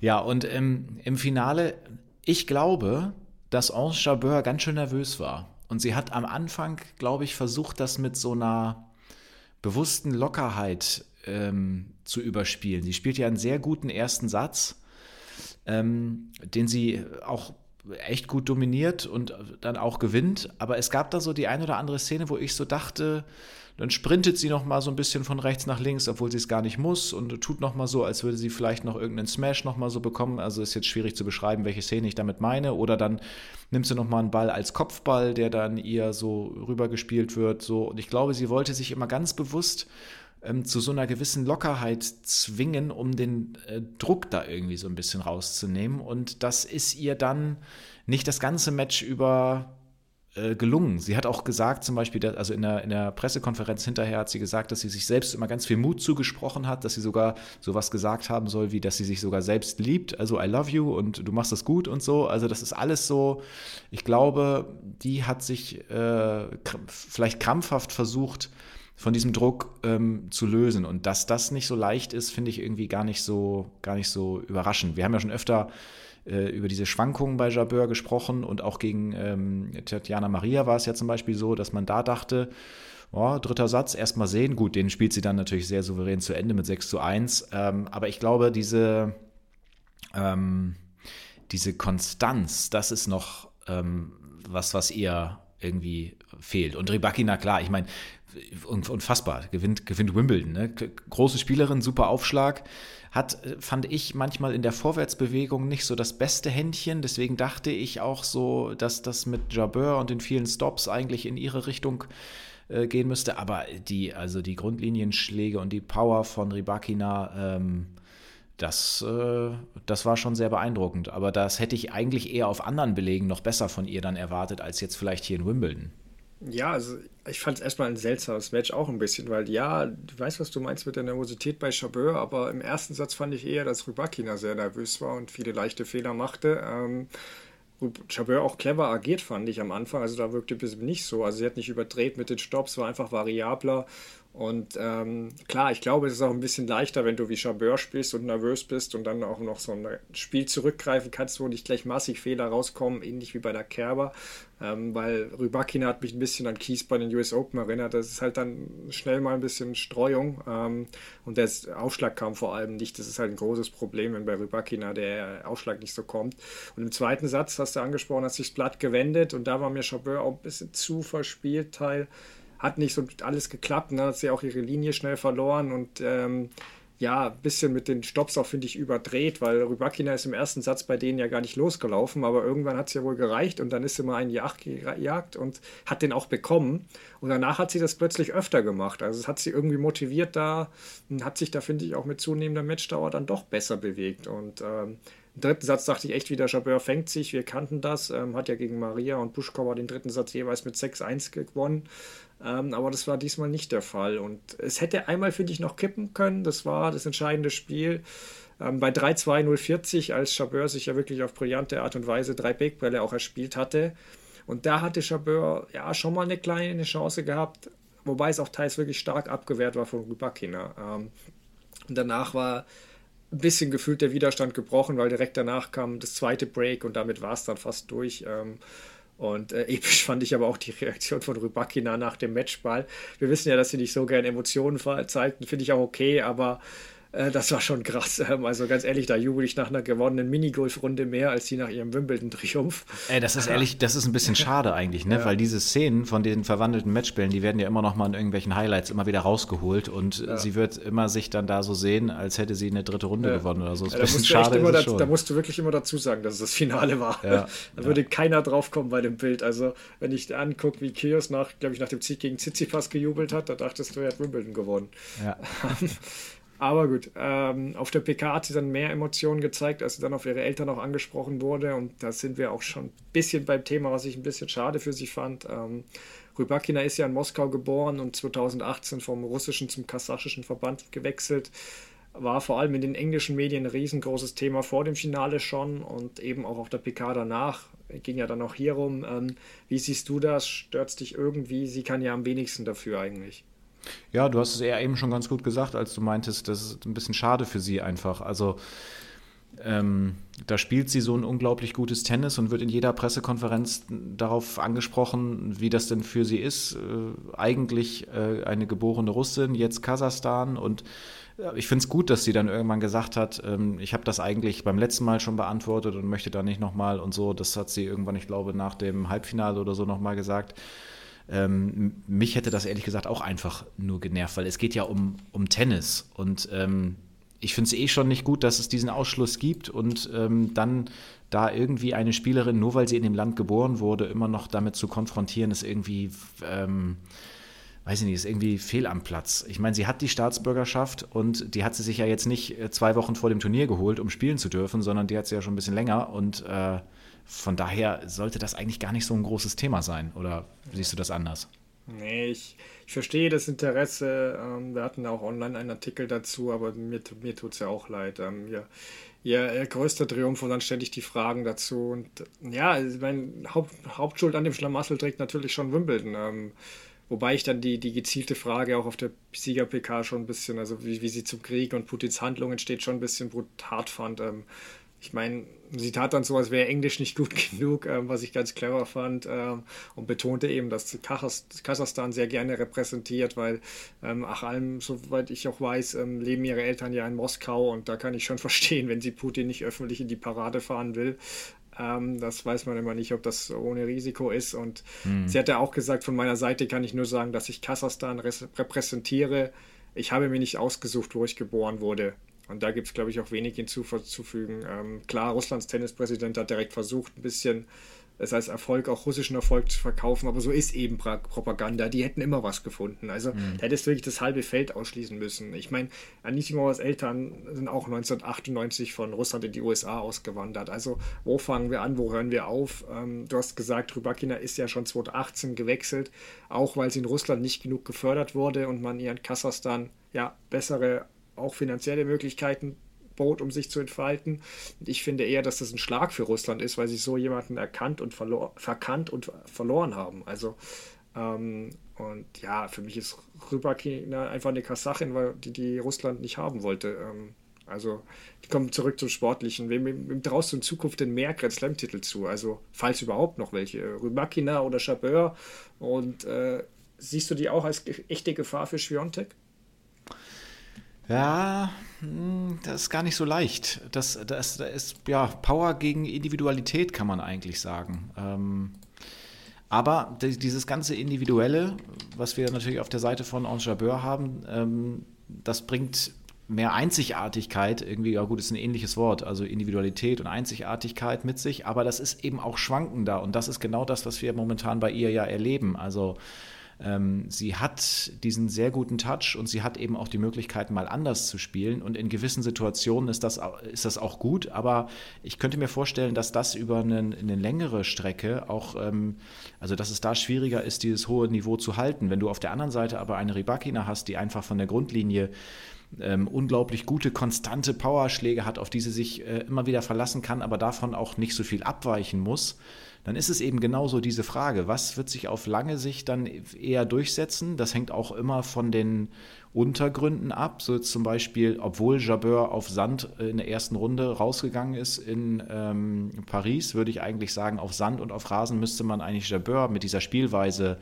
ähm, mehr zutrauen. Auf Hartplatz würde ich dann eher so eine Ribakina weiter ähm, vorne sehen. Äh, ja, aber letztendlich ist auch das zum Beispiel irgendwie viel auch immer von der Tagesform abhängig. Gerade bei so Spielerinnen und Spielern, die mal so ein bisschen was anderes spielen, gibt es Tage, da funktioniert das alles wunderbar, siehe Kirgios, und dann gibt es auch Tage, wo es irgendwie nicht so gut geht. Und äh, für Schwiontek, äh, traust du denen, dass da, siehst du sie als auf Augenhöhe? Also nicht auf lange Sicht, nee. Ich, ich könnte mir schon vorstellen, dass, äh, dass es da mal so einen Überraschungserfolg geben kann, aber nicht so, dass sie da ernsthaft äh, gefährdet werden könnte in ihrer momentan sehr unangefochtenen Spitzenposition. Das würde ich nicht ja. sagen, nee. Ja. Nee, also, ich, also ich habe in dem Fall echt mal eine extrem schwere Frage gestellt, wo ich mir unsicher bin. Also jetzt bezogen darauf, wer da mehr Grand Slams gewinnt, äh, finde ich zumindest, weil du hast schon richtig gesagt, Chabeur, solideres Spiel, Rybakina ist halt kaum zu stoppen, wenn die gut drauf ist. Und ähm, auf Hartplatz ist die normal, sollte funktioniert das normal schon, da ist die stark. Wobei man dazu sagen muss, ihr bisher bestes Resultat bei einem Grand Slam vor Wimbledon war Paris, Viertelfinale, das traut man ihr immer nicht zu, aber so schlecht ist sie da auch nicht. Deswegen, ähm, mich lässt etwas zweifeln, dass Rüpakina halt vor der Pandemie schon mal auf diesem Sprung war und dann ein bisschen wieder aus der Bahn kam. Und ich weiß halt nicht, wie steckt sie die ganze Aufmerksamkeit jetzt weg, auch die Russland-Fragen. Sie wirkt für mich zumindest äh, eher schüchtern. Ähm, und ja, das macht mir so ein bisschen Bauchkrummeln und ja, bei Chabert habe ich lange Zeit ein bisschen an der Nervenstärke gezweifelt und das war mhm. vielleicht wohl auch ein Faktor im Endspiel, aber ich finde schon, dass sie jedes Match oder auch jedes Turnier dazugelernt hat, auch aus diesem Misserfolg bei den French Open. Und auch wenn ich ihre PK danach höre, sie war so klar, also was sie jetzt tun muss, sie war überhaupt nicht am Boden zerstört. Ja. Und das macht mir echt Hoffnung, dass sie dass es noch schafft und womöglich auch mehr als einmal. Also Serien Grand Slam-Siegerin, die da total dominiert, sehe ich sie beide nicht. Ähm, gerade Chabeur ist, glaube ich, mit dem Spiel auch schwer möglich. Irgendwann triffst du auf irgendeine so Big Hitterin, die da an einem Tag alles trifft. Ähm, ja, aber ja, also Grand Slam-Prognose echt schwierig. Aktuell minimale Tendenz zu Chabeur, aber kann gut sein, dass da am Ende irgendwie 3 zu 2 für eine ausgeht. Ich, ich Schwiontek stimme ich dazu. Ich, ich halte die schon, also die beiden für gefährlich für Schwiontek bei einem Turnier und speziell auf Rasen. Ähm, da war es, glaube ich, kein Zufall, dass sie besser abgeschnitten haben. Aber insgesamt gebe ich Schwiontek schon die größeren Möglichkeiten auf Sand sowieso. Aber auch so glaube ich, ähm, wenn hoffentlich alle gesund bleiben, dass dann Schwiontek am Ende die erfolgreichste Karriere von den drei hat. Ähm, wo wir bei kuriosen Rankings heute mit Djokovic schon waren. Jabeur fällt jetzt auf Rang 5 zurück. Die außer Form befindende Konterweit ist zurück auf 2 und äh, Rybakina klebte auf 23 fest. Also das könnte dann für die US Open auch ungewöhnlich früh für sie wieder knifflig werden. Da muss man auch mal gucken. Aber lass uns noch kurz auf die Halbfinals blicken, weil wir haben ja eine Deutsche dabei gehabt, Tatjana Maria. Ja, kannst aber auch was zu Halle Brübakina sagen, wie du willst. Ähm, wie, wie, wie war denn da so eine, deine Eindrücke? Und ja, Maria trotzdem, glaube ich, ein großartiges Turnier. Also Halep Rybakina gebe ich gerne mal gleich wieder an dich zurück. Das habe ich nämlich leider nicht gesehen. Äh, also bis auf ähm, Highlights, äh, da bin ich jetzt nicht ganz so tief drin. Da habe ich mich einfach nur sehr über das Ergebnis gewundert, weil ich mich da vorher so aus dem Fenster gelehnt habe und gesagt habe, dass Halep das schafft. Ja. Ähm, Tatjana Maria, unglaublich tolle Geschichte. Ähm, ich, das liegt jetzt ja schon so ein paar Tage wieder zurück und dazwischen war das Herrenfinale und dann ist immer die Gefahr, dass man das relativ schnell dann auch wieder ähm, nicht vergisst, aber dass es wieder so ein bisschen nach hinten äh, rückt. Aber ich finde es einfach, ich meine, so eine deutsche Spielerin im Wimbledon-Halbfinale zu haben, die nicht äh, ähm, Angie Kerber heißt. Okay, wir hatten natürlich auch noch mal ähm, Jule Görges zwischendurch, die auch mal sehr weit gekommen ist. Ich glaube auch Finale, ne, gespielt. Görges war, glaube ich, nicht im Finale. War nicht Jule Görges oder vielleicht Halbfinale? Äh, vielleicht kannst du ja parallel im Hintergrund noch mal kurz nachgucken. Ähm, irgendwie ist Jule Görges im Wimbledon auch einmal sehr, sehr weit gekommen. Aber ja, Tatjana ja, Maria. Ja, das war das Halbfinale da äh, gegen Serena Williams, wo, wo 2018, also das weiß ich sogar, da, da habe ich sogar mit Barbara Rittner vorab noch gesprochen. Ähm, das war dieses deutsche Halbfinale in Wimbledon. Äh, nicht das deutsche, sorry, da war, da war möglich vom deutschen Finale und Görges ist damals im Halbfinale an Serena gescheitert. Und dann hat Kerber aber Serena im Finale besiegt. So war das, genau, ja, okay. Aber genau, aber jetzt trotzdem dann äh, Tatjana Maria da zu sehen, weil es einfach auch natürlich sehr unerwartet gewesen ist. Na klar, immer wieder diese Geschichte. Man hat ja auch zwischendurch schon gesagt, vielleicht nicht alles irgendwie immer oder das so sehr in den Vordergrund rücken, dass sie zweifache Mutter ist und so weiter. Aber sie sagt ja auch selbst, dass sie unglaublich stolz darauf ist, ähm, äh, also auf ihre Kids und überhaupt Mutter zu sein. Und insgesamt ist das einfach eine tolle, äh, eine tolle Story. Aber auch da wird es wieder bestätigt mit Ange Jabeur, die, also mit den Schwankungen, was wir jetzt schon zweimal gesagt haben. Ähm, da gab es auch das Auf und Ab. Letzter Satz dann aber wieder sehr deutlich mit 6-1. Was ich bei Tatjana Maria auch so cool fand, und das zeigt, glaube ich, auch, wie sie so drauf ist. Also ähm, direkt am darauffolgenden äh, äh, Wochenende ist die gleich zum Bundesliga-Finale nach Essen gereist. Da war nicht ganz klar, ob sie dann da spielen wird oder nicht. Äh, letztendlich hat sie nicht gespielt, aber sie ist sofort dann da gewesen, hat supported und so. Und äh, das ist ihr dann mindestens genauso wichtig. Und äh, ja, ich, ich, finde, das ist jetzt so mit 34 Jahren einfach nochmal eine ganz, eine ganz tolle Geschichte, so im, im Herbst der Karriere, da Wimbledon Halbfinale. Und ich finde, sie ist völlig zu Recht da so in den, in den Fokus einmal gerückt. Ich glaube, war ja auch Tagesschau und sowas alles. Und das hat Tennis und, und sie, das äh, ist dann auch verdient irgendwie. Ja, ich muss jetzt ganz kurz mit einer Breaking News anfangen. Also zumindest für die, die wohl Frauentennis äh, mehr verfolgen und Interesse haben. Äh, Carolina Pliskova trennt sich von Sascha Barjen, den hatten wir ja auch schon im Podcast im vergangenen Jahr mal mit Laura. Mhm. Ähm, ja, in, interessant. Äh, steht jetzt noch nicht, habe es noch nicht gelesen können, ob sie schon einen Ersatz hat. Ähm, klar, bei der lief es zuletzt jetzt auch nicht so rund und ich habe ja erwähnt, dass ähm, ja, Wimbledon war für sie eigentlich schon gut was möglich. Der Weg ein bisschen frei, fand ich. Das da war die, die Niederlage der dritten Runde, fand ich schon unnötig. Ähm, so viel dazu, zurück zu Maria, aber ähm, ja, schade, dass die hat sich im zweiten Satz wirklich nochmal toll zurückgekämpft gegen Chabeur und mit ihrem Tennis finde ich wirklich begeistert. Ähm, klar, Chabeur hat auch ein bisschen nachgelassen. Mehr Fehler gemacht und im dritten Satz dann wieder angezogen. Da hast du, finde ich, auch gesehen, dass Chabot einfach mehr Möglichkeiten hat und sie kann halt auch auf den direkten Punkt gehen, nicht nur, nicht nur zum Schnüppeln angezwungen äh, und äh, ja, 39 zu 17 Winner dann auch für Chabot haben schon eine deutliche Sprache gesprochen. Maria hat es natürlich wieder immer wieder am Netz versucht, was ich auch richtig fand, aber da hat sie nur knapp über 50 Prozent der Ge Punkte gewonnen, während bei Chabot, glaube ich, 70 waren, äh, 70 Prozent. Also da ist sie einfach an ihre Grenze gestoßen und war trotzdem großartiges Turnier. Ich fand es auch toll, wie dann Jabeur sich selbst nach dem Matchball nochmal in die Mitte gezogen hat, um mir diesen berechtigten Extra-Applaus vom Publikum auch zu geben. Ja. Und ähm, ja, es ist halt so bitter mit diesen Punkten gerade, weil normal hätte sich Maria um 69 Plätze bis auf Rang 34 verbessert. Da hätte sie echt eine Ch gute Chance gehabt. Meist fehlen ja eh zwei oder drei, dass sie da bei den US Open sogar als gesetzte Spielerin hätte starten können. Das wäre natürlich mhm. eine Riesenhilfe gewesen. Ja. Und jetzt steht sie halt auf 98 und muss gucken, dass sie überhaupt in der Region bleibt, damit sie nicht nur durch die Quali muss. Also ähm, Und dann noch kurz zum zweiten Halbfinale, wenn für dich dann auch, ähm, ja, damit du auch verstehst, warum das, warum der, der Tipp nicht aufgegangen ist. Ähm, ja, äh, Halef hat halt immer wieder so komische Tage, wo sie ein bisschen emotionslos wirkt und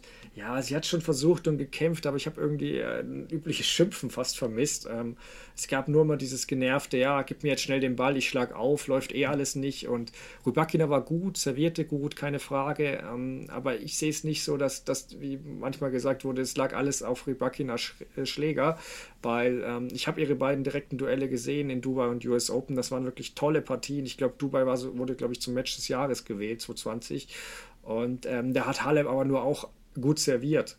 Und der, der, war halt diesmal komplett weg, weil man unterschätzt den ersten Aufschlag gern, aber der ist auch vor allem auf Rasen sehr effektiv, wenn er kommt und bringt sie halt in eine offensive Position zumindest. Und ja, in dem Fall war der überhaupt nicht da. Ihr Ballwurf hat nicht gestimmt. Ihr hat, glaube ich, fast zweistellige Anzahl an Doppelfehler gemacht, also oft auch wirklich bei Einstand oder Breakball gegen sich. Also Rybakina hatte im zweiten Satz dann mal ein Geschenk gemacht, ein wirklich schlechtes Aufschlagspiel und Halep hat direkt das wieder hergegeben mit einem Doppelfehler irgendwie. Also das, das war leider nichts. Das war echt eine Schade, das war eine große Chance. Ähm, wer hätte das Finale gegen hätte ich sehr gern gesehen, weil die auch, glaube ich, gut Matchup wäre interessant geworden, beide schnell und äh, ja, variabel. Ähm, naja, äh, ist nicht dazu gekommen. Wie ist denn dein Wimbledon-Fazit, wenn wir dazu noch kommen? Für dich ein Highlight-Turnier, was in Erinnerung bleibt? Ähm, nee, das ganze Turnier als Highlight-Turnier würde ich nicht sagen. Wobei wir hatten auch diese Geschichte mit dem 100-jährigen Jubiläum. Vielleicht wird man das immer noch mal damit verknüpfen aus deutscher Sicht, dass wir äh, in genau diesem Jahr noch mal dieses Viertelfinale jetzt hatten und mit dem Halbfinaleinzug von Tatjana Maria.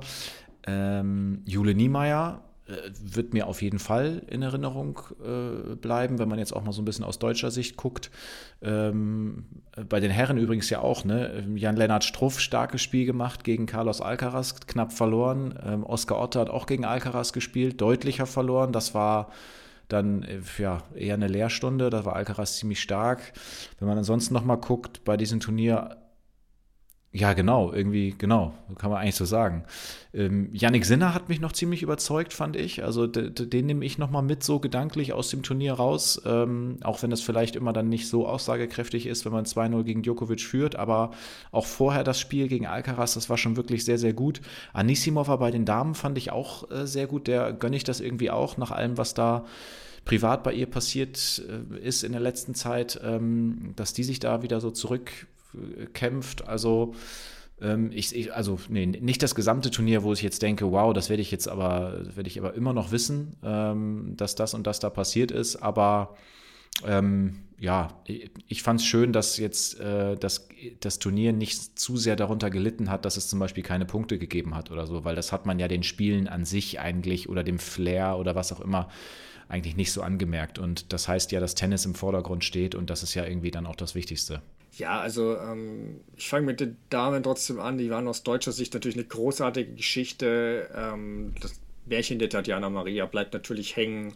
Auch die Entdeckung der Jule Niemeyer für die breite Öffentlichkeit. Wir hatten sie ja vorher schon mal bei uns ähm, zu Gast. Also vielleicht bringen wir auch ein bisschen Glück, wer weiß. Ähm, ähm, auch die Story der Onshabeur finde ich cool, ähm, die jetzt auch wirklich mehr in den Mittelpunkt rückte und ja, ich kann auch mit Rybakina als Siegerin gut leben. Ähm, bei den Herren, ich fand es nicht ganz so erfreulich aus deutscher Sicht. Klar, Struff war gut in der ersten Runde, das hast du angesprochen, schade. Ähm, ja, Otte war halt Otte war halt dieser eine schlechte Tag, den er hatte, das kann ich verstehen, aber das war halt schade, gerade wo ein bisschen Aufmerksamkeit drauf war, weil er davor echt so gut gespielt hat. Und na, es ist halt hinter Zverev einfach ansonsten ein bisschen dünn leider. Ähm, international, Djokovic natürlich historisch, der Weg dahin, er hat, es war nett von ihm, es mit den ersten Sätzen zumindest so für Gelegenheitsgucker ein bisschen interessant zu machen. Wir wussten ja, die meisten von uns, was passiert. Aber er hat halt nie den Ansatz einer Gefahr gehabt, irgendwie, dass das Match verliert. Ähm, gegen Sinner war es ja dann auch Absatz 3 Einbahnstraße. Ähm, insofern gab es, glaube ich, zwei Highlight-Partien. Tsitsipas gegen Kyrgios, das kann man jetzt zwiegespalten sehen, finde ich. Ähm, und Nadal gegen Fritz, wobei das auch teils bizarr war und sicher nicht immer hochklassig. Ähm, aber klar, Kyrgios Show hat insgesamt schon für Belebung gesorgt, auch wenn es teils ein bisschen drüber war. Ein bisschen hat es aber schon, finde ich, getrübt, die vielen fehlenden Spieler. Also es war jetzt nicht deswegen, ich will jetzt kein Sternchen machen, aber auch die Corona-Ausfälle mit Berrettini und Show, die waren schon, es waren schon große Namen und am Ende dann, dann noch die Nadal-Verletzung obendrauf. Ein bisschen hat es, finde ich, das Bild schon getrübt. Also es ist jetzt nichts, Wimbledon werde ich jetzt da nicht als Highlight-Turnier der letzten zehn Jahre in Erinnerung abspeichern, dieses Wimbledon. Ähm, aber zum Abschluss dann wirklich noch ein kleiner Ausblick nach vorne Richtung US Open auch. Wen erwartest du nun darauf vorne oder auf was freust du dich auch einfach jetzt dann? Erstmal freue ich mich, dass äh, da wieder alles in Anführungsstrichen normal ist, wobei, ja, stimmt ja auch nicht so ganz. Ein Novak Djokovic, der nicht mitspielen kann, ist ja schon wieder dann äh, nicht normal, aber dass zumindest die Spielerinnen und Spieler, die ausgeschlossen gewesen sind, dass sie wieder dabei sind, ähm, dass es wieder Weltranglistenpunkte gibt. Äh, da kommt ein Daniel Medvedev zum Beispiel wieder mit dazu, den, da wissen wir, wie gut der auf Hartplatz ist. Das wird bestimmt interessant. Ähm, ja, äh, ich freue mich vielleicht, dass ich selbst auch wieder äh, ans Mikro darf bei Eurosport. Bin ich auch mal gespannt, ob es wieder dazu kommt. Und ich finde, ich muss, also man muss einfach so, so festhalten, finde ich, dass diese Grand Slam-Wochen irgendwie einfach jedes Mal wieder aufs Neue so viel, ähm, so viel Spaß machen. Und äh, deswegen finde ich das cool, dass das, äh, dass der Abstand von, von Wimbledon zu den US Open jetzt nicht so lang ist, äh, weil das es geht ja schon Ende August los. Ähm, ich habe jetzt nicht, ach weiß ich auch nicht, also wenn ich mich da an letztes Jahr erinnere, da, da, da waren wir auch schon, glaube ich, von Alcaraz recht angetan, der da jetzt noch nicht bis ins Halbfinale oder Finale kam, aber da war auch schon das erste Mal, dass man so dachte, was kann der jetzt? Da habe ich den jetzt zum Beispiel auch wieder voll auf dem Zettel, bin ich super gespannt. Bei den Damen wissen wir sowieso, dass ich meine, so lange, wie lange machen wir jetzt den Podcast? Wir beide zu zweit, ich glaube ungefähr ein knappes, knappes Jahr. Jahr. Ja. Würde ich auch sagen, ja, also schon ein bisschen was zusammen erlebt und es macht immer wieder Bock, so diese Grand Slam-Wochen so durchzukauen. Deswegen freue ich mich einfach darauf. Jetzt ist aber, glaube ich, in der nächsten Woche erstmal auch nochmal wieder was in Deutschland. Hamburg, glaube ich, mhm, nochmal ja. Sandplatzturnier. Ähm, das ist ja für mich als Bremer auch nicht weit weg. Vielleicht kann ich da auch nochmal vorbeigucken, mir einen ähm, Eindruck verschaffen. Äh, da ist, glaube ich, zum Beispiel ein Alcaraz auch gemeldet. Also es ist weiterhin einfach viel los. Genauso soll das im Sommer auch sein. Und jetzt fühle ich mich wie so ein ähm, Kommentator, der das hier abmoderiert. ähm, ist eigentlich gar nicht so. Ich habe einfach mit Blick auf die Uhr dachte ich, ähm, wir, wir kommen so langsam mal zum Ende. Aber ich freue mich auf die US Open. Das ist doch erstmal das Wichtigste. Ja, nee, das auch. Äh, ich freue mich auch übrigens darauf, dass dann ihr es wieder überträgt. Die Sky-Kollegen, wie gesagt, äh, Kompliment, die stecken da viel Herzblut rein, aber für einen Hardcore-Tennis-Fan ist halt der Eurosport-Player dann doch, Entschuldigung, wenn ich da jetzt Werbung mache, aber da freut man sich doch, wenn man alle Kanäle und alle Partien sehen kann und nicht nur vier oder so. Ähm, das ist dann für einen Hardcore-Fan dann schon immer schön, wenn man da wirklich auch, auch mal ein Doppel oder Mix oder Junioren sehen kann oder auch wirklich halt ja, international äh, die Auswahl hat. Ähm, ja. Aber ich freue mich halt auch wirklich auf Hartplatz. Also ich mag Hartplatz. Ähm, klar, ähm, du hast das Kapitel Djokovic erwähnt, da müssen wir abwarten, wenngleich ich sage, ähm, der Unterschied zu den Russen und den Belarussen ist, dass sie ja keine Wahl hatten und einfach so ausgeschlossen wurden. Ähm, er hat ja zumindest eine. Ähm, klar, bei Nadal bleibt die Hoffnung, dass die Genesung schneller wie er hofft voranschreitet. Ähm, dann dürfte es, glaube ich, wirklich spannend die US Open werden. Du hast Medvedev, äh, den, ich, den ich jetzt Titelverteidiger vorne sehe, mit Nadal zusammen. Ähm, falls er mitspielen darf, natürlich auch Novak Djokovic, gar kein Thema. Ähm, aber du hast dann eben auch viele weitere spannende Namen auf Hartplatz. Alcaraz, Tsitsipas, Ocealia 7, hoffentlich auch Zverev. Ähm, da hängt es ein bisschen ja, genau. ich, davon ab, ob, wie, ob der Vorbereitung, wie viel Vorbereitung er da spielen kann vorher. Und Alcaraz auf Hartplatz finde ich auch echt spannend wieder. Und bei den Damen würde ich Biontech, wie gesagt, eine leichte Favoritenstellung wieder einräumen. Nicht so deutlich wie auf Sand, aber. Und ähm, deswegen Chaböa, Rybakina haben wir ja gesprochen, das ist spannend zu beobachten. Raducano, jetzt ist der Druck da mit dem Titel verteidigen. Was, mhm. was macht sie da? Wir haben in den US Open bei den Damen die bisschen leichteren Bällen, kann sie da wieder aufblühen kommt eine Andreesco in Schwung. Man darf nicht vergessen, die hat Rybakina mit, den, mit dem engsten Fight gegeben im zweiten Satz. Also stellt sich vor, die wäre da durchgegangen. Und klar, aus deutscher Sicht vor allem auch spannend, wie geht es mit unseren Erfahrenen Maria und Kerber weiter, aber vor allem auch, was machen unsere Youngster um Niemeyer? Ähm, die ist jetzt auch im Ranking halt auf 109 zurückgefallen und müsste damit gerade in die US Open Quali. Also da hoffe ich auch, dass die sich davor noch ein bisschen vorkämpfen kann. Ähm, genug Selbstvertrauen sollte sie jetzt ja haben, hoffentlich. Ähm, also entstehen, glaube ich, wirklich spannende Wochen bevor. Wir melden uns dann Anfang August mit der nächsten Folge wieder, hoffentlich auch mit einem Gast. Ähm, danke fürs Zuhören heute jedenfalls und bis dann. Dankeschön, macht's gut.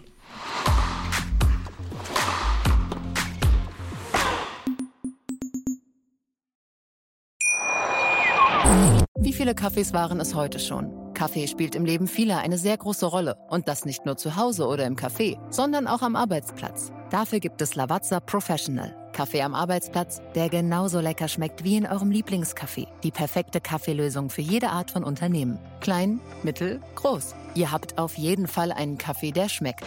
Die richtige Motivation für eure Arbeitstage. Alle Infos zu Lavazza Professional findet ihr auf lavazzapro.de mit allen Kaffeelösungen für euer Büro.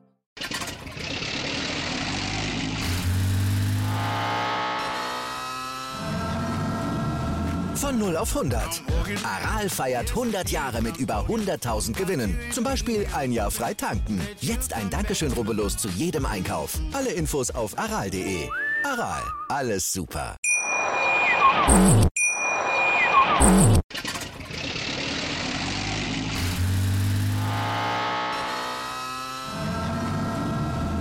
0 auf 100. Aral feiert 100 Jahre mit über 100.000 Gewinnen. Zum Beispiel ein Jahr frei tanken. Jetzt ein Dankeschön, rubbellos zu jedem Einkauf. Alle Infos auf aral.de. Aral, alles super. Wie viele Kaffees waren es heute schon? Kaffee spielt im Leben vieler eine sehr große Rolle. Und das nicht nur zu Hause oder im Café, sondern auch am Arbeitsplatz. Dafür gibt es Lavazza Professional. Kaffee am Arbeitsplatz, der genauso lecker schmeckt wie in eurem Lieblingscafé. Die perfekte Kaffeelösung für jede Art von Unternehmen. Klein, mittel, groß. Ihr habt auf jeden Fall einen Kaffee, der schmeckt. Die richtige Motivation für eure Arbeitstage. Alle Infos zu Lavazza Professional findet ihr auf lavazzapro.de mit allen Kaffeelösungen für euer Büro.